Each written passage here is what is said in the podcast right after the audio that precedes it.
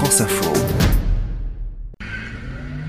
Génération Jedi épisode 13. Aujourd'hui, nous allons voir comment les fans se sont accaparés la saga en réalisant leur propre film Star Wars. Zéro. J'ai ressenti un grand bouleversement de la force. On appelle ça des fan-films, le plus souvent des courts-métrages réalisés avec peu de moyens et qui reprennent l'univers de la guerre des étoiles pour raconter de nouvelles histoires.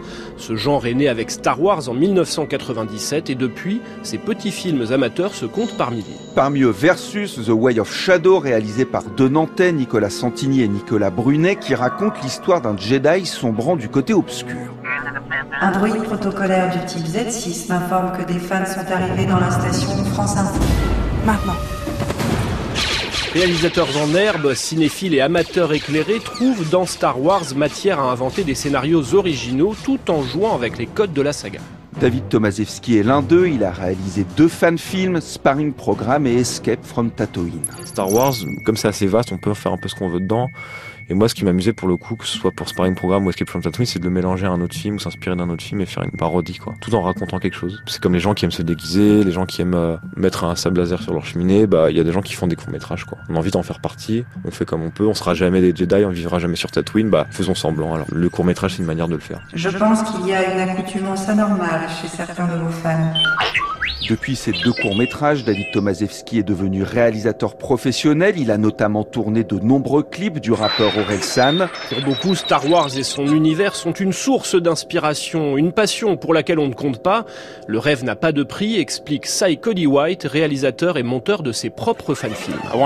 Je voulais faire un combat de sabre laser parce que c'était un challenge pour moi en tant que monteur et réalisateur d'effets spéciaux. Je n'avais jamais fait ça. Tous les réalisateurs ont envie de faire un fan-film Star Wars au moins une fois dans leur vie. Et c'est ce que j'ai fait. C'est difficile parce que quand on réalise un fan-film, on n'a pas de budget. Mais la passion remplace les dollars. On ne gagne pas d'argent avec ça. Ce qu'on aime, c'est faire des films. On est passionné par le sujet, le jeu, l'histoire. Ce que je demande, c'est d'être bien payé. Moi, c'est le fric qui m'intéresse. Si c'est pour l'argent que vous faites ça, alors c'est tout ce que vous recevrez.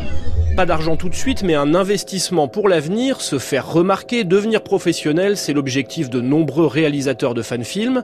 Et un bon moyen de sortir du lot, c'est de se faire récompenser par Lucasfilm, qui organise lors des conventions Star Wars, les Fan Film Awards, les Oscars du court-métrage Star Wars. Allez, tire-toi. David Tomaszewski en a obtenu deux en 2002 et 2004, tout comme Jeff Moffitt, choisi et récompensé en personne par Kathleen Kennedy, puissante présidente de Lucasfilm pour son court-métrage The Lesser Evil. Avec cet award, il peut rêver plus grand. L'idée, c'est de devenir un jour professionnel. On fait ça parce que on adore les fan-films et les fans. Et on voulait se lancer un défi. Maintenant, les choses ont changé. Tout le monde a YouTube, Internet, les caméras, la technologie, quoi. Et il ne manque que la passion. Et nous, on l'a, cette passion. Le but ultime, c'est de se faire remarquer d'une manière ou d'une autre. Qu'on y arrive par nous-mêmes ou que quelqu'un vienne frapper à notre porte. Peu importe, en fait. On va faire en sorte que ça arrive. Génération Jedi. Se saisir des nouvelles technologies pour signer d'impressionnants effets spéciaux, profiter d'Internet et des réseaux sociaux pour se faire connaître, c'est exactement le conseil de Gigi Abrams. Fan de la saga et du travail de George Lucas, le réalisateur de l'épisode 7 de Star Wars sait de quoi il parle.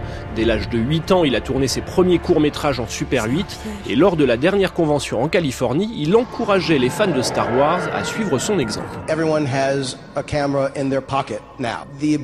Tout le monde a une caméra dans sa poche aujourd'hui, tout le monde peut créer des histoires, faire des films, c'est incroyable.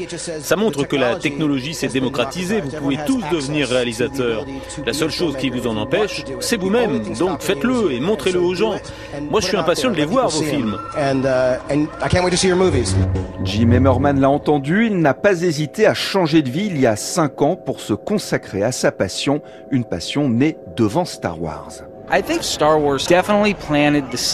Je pense que Star Wars a planté une graine en moi, une graine qui m'a aussi donné l'envie de faire des films.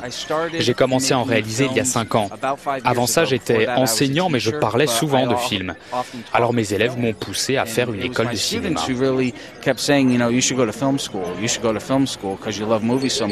Comme beaucoup d'autres, Jeff Moffitt, David Tomaszewski ou Jim Heimerman ont trouvé leur voie en réalisant des fan-films de la guerre des étoiles.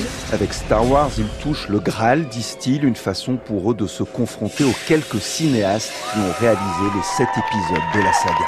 Et c'est ainsi que s'éteint la liberté. sous une pluie d'applaudissements. Tout va très bien, vous pouvez vous en aller.